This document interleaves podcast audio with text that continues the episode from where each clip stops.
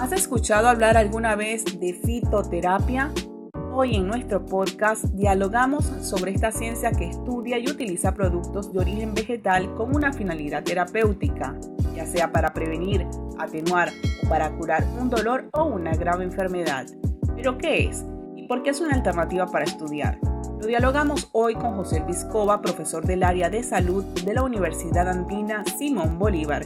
Mi nombre es Rangira Briceño y estamos aquí para hablar todos los temas con los académicos de las universidades más importantes del país. Bienvenido. Muchas gracias. Sí, estamos en la Universidad Andina, específicamente en el área de salud, eh, proponiendo el curso abierto de vinculación con la colectividad, al cual lo hemos denominado citoterapia. Para información de todas las personas que lo escuchan, el objeto de estudio de este curso es centrarnos en estos temas de transmisiones curativas. ¿Qué es la fitoterapia? La fitoterapia es, como ya tú lo mencionaste antes, es un arte terapéutico que está eh, utilizando el beneficio de muchas plantas, de las plantas con las cuales coexistimos, las cuales llamamos plantas medicinales para efectos de sanación. Entonces, fitoterapia es la aplicación de la sabiduría del manejo de las plantas medicinales para efectos de sanación. ¿De qué manera la fitoterapia ayuda a sostener el equilibrio dinámico de la energía vital? Bueno, si entendemos que la corporeidad es justamente un equilibrio dinámico entre fuerzas opuestas y complementarias a las cuales denominamos, denominamos yin y yang, entonces las plantas originales también, también están compuestas por energías vitales denominadas igualmente yin calor o frío, humedad o sequedad.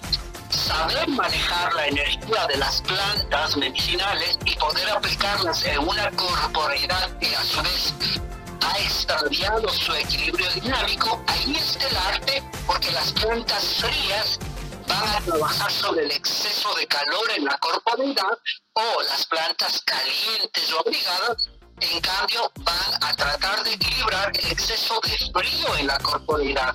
Lo mismo se aplica para la sequedad, para la humedad, para cuando hay exceso de fuego o exceso de frío o exceso de madera o exceso de tierra. Las plantas también son universos energéticos que nos ayudan a equilibrar a la armonía entre yin y yang en nuestra corporeidad. Usted dice, usted dice algo muy importante, menciona el yin y el yang.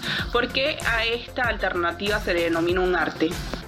Cuando hablamos de terapias integrativas, estamos hablando de una forma de artesanía. ¿Qué es esto de artesanía? Porque el terapeuta se convierte en artesano busca restaurar el equilibrio dinámico de la corporeidad. Y la corporeidad es importante entenderla porque no es solamente lo biológico, no es solamente lo físico, ni lo químico, ni lo hormonal. Es eso y más. ¿Cuál es eso? Esa parte añadida, eso, eso que este arte involucra e integra. Es la biografía humana, es el contexto social, histórico, cultural, familiar, los modos de vida y los estilos de vida. Todo eso es parte de la corporeidad y esa corporeidad está determinada socialmente. Esto implica que interactúa, que interexiste con lo social, primero con la familia, segundo con la comunidad, tercero con la estructura social e histórica. De este modo, interactuar con la corporeidad no es solamente aproximarse a ella con una pastilla, con una inyección, con una medicina alopática de farmacia. Es aproximarse a la historia de vida y para aproximarse a la historia de vida necesitamos de artesanos que entiendan de este arte terapéutico, que deja de lado el mundo del objetivo y lo incluye para aproximarse como una totalidad a una corporeidad que de ninguna manera puede eh, ser estudiada por fragmentos o segmentos. El papel preventivo de la fitoterapia es muy importante porque es prevención, es promoción y además de sanación. En lo preventivo, el tema está que cada uno de nosotros tiene la responsabilidad primero de entender su corporeidad, segundo, de buscar armonía entre su propia corporeidad y el mundo en donde esa corporeidad deviene, existe, se relaciona. Tercero, también es importante entender cómo la comida que ingresamos a esta corporeidad puede constituirse en un objeto malsano o en un objeto protector. Asimismo, la respiración, el movimiento corporal, los espacios que habitamos, todo eso implica cómo sostenemos el equilibrio dinámico entre yin y yang de esta corporeidad.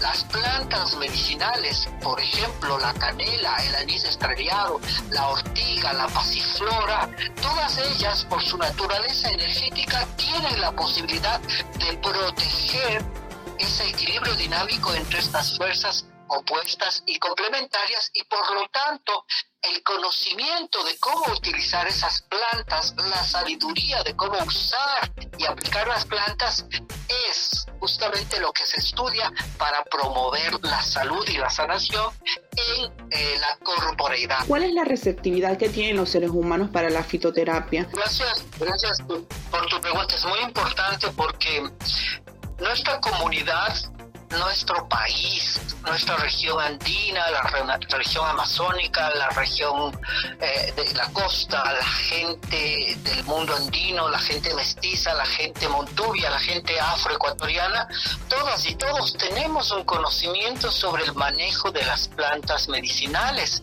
porque como tú dijiste es un conocimiento ancestral que se maneja de generación en generación y por lo tanto en todas nuestras casas siempre hay una persona que dice, tómate esto o hazte el agua de esta planta, porque hay un conocimiento familiar, comunitario, que siempre está presente.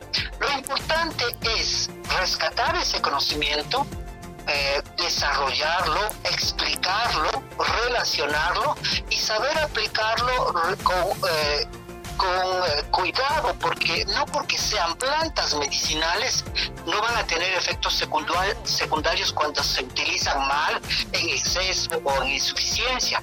Porque es importante conocer que no es lo mismo para una persona que tiene un temple caliente o abrigado salir a la calle y tomarse una horchata de plantas abrigadas o calientes. Ahí hay un efecto indeseable porque no podemos tratar calor con calor.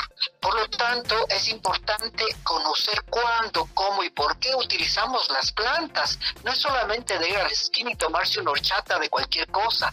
Hay que saber cómo combinar las plantas, hay que saber si utilizo el tallo, la raíz, las hojas o las raíces. Hay que saber si hago una infusión o si hago un cocimiento o hago un baño, un pediluvio, un maniluvio, hay que saber manejar las plantas, porque las plantas cuando son bien manejadas realmente nos regalan su energía para sanar la corporeidad. Entonces, ¿por qué las personas deben acudir a un fitoterapeuta? Las personas deben acudir al fitoterapeuta y esto es importante porque eh, saber manejar las plantas es justamente ese arte que te eh, que te eh, da estas herramientas, este conocimiento, esta sabiduría para manejar una, un objeto de sanación que son las plantas medicinales. ¿Por qué deben acudir? porque es una opción terapéutica, es una opción integrativa, es una opción natural, pero es una opción que hay que saber estudiarla, no es una cosa de decir, tómate esto o lo otro sin saber o porque escuchaste.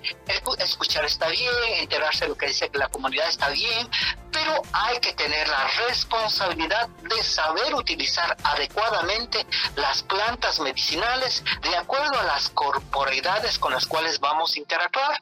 Y justamente para retomar un poco la pregunta anterior, hay mucha aceptación de este curso abierto de fitoterapia. Estamos ya en una cuarta promoción y cada promoción ha tenido un éxito importante, un gran número de estudiantes de diversas regiones del país y seguimos creciendo con esta propuesta porque la consideramos muy importante.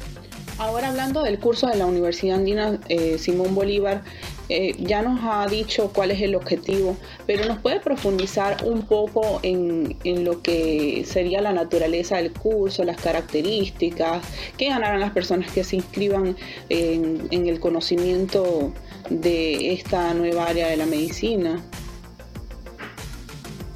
Sí, nosotros tenemos un perfil de ingreso de participantes. Estamos dirigiendo este curso a estudiantes, a profesionales relacionados con, eh, principalmente con áreas de ciencias de la vida, con terapias integrativas, pero también a personas que tienen un auténtico interés conocer la maravilla de la buena utilización, la excelente utilización de las plantas medicinales. ¿Y qué es lo que pretendemos eh, dar como compartir desde nuestro conocimiento? Es justamente que las personas entiendan desde paradigmas no binarios, no dualistas, no positivistas, que las plantas son primero elementos medicinales, pero que también tienen diferentes cualidades, hay que utilizarlas en cantidades apropiadas, hay que distinguir los sabores, las texturas, porque en todo ese proceso hay energías vitales que se mueven y se transforman. ¿Cómo hacen las personas interesadas en el curso para inscribirse? ¿A, eh, a qué link pueden ingresar? de la universidad o dónde pueden contactar a las personas? El curso tiene unas fechas de inscripciones que son hasta el jueves 7 de octubre. Hasta tenemos todavía una semana y un poco más todavía para eh, que las personas pueden inscribirse y las personas pueden hacerlo al correo electrónico de eh, la Universidad Andina. Les, eh, les puedo bueno, mencionar el correo electrónico eh, para la licenciada Silvia Maicincho, que es la secretaria de Salud de la Universidad Andina Simón Bolívar. El correo es silvia.maicincho.uasd.edu.es o a los teléfonos del área de salud 299-3636, extensión 620. Bien, escuchaban ustedes entonces a José Luis Cova, docente de la Universidad Andina Simón Bolívar. Muchas gracias primero por eh, la entrevista, por el interés. Este curso, como dijimos, está dirigido a todas las personas que tienen un auténtico interés por conocer adecuadamente cómo se eh, utilizan las plantas medicinales. Gracias por escucharnos. No se olviden de seguirnos en nuestras redes sociales, Facebook, Twitter e Instagram como Dialoguemos Info. Y también recuerda que puedes visitar nuestra página web dialoguemos.es. Soy Rangira Briseño y nos escuchamos en una próxima oportunidad.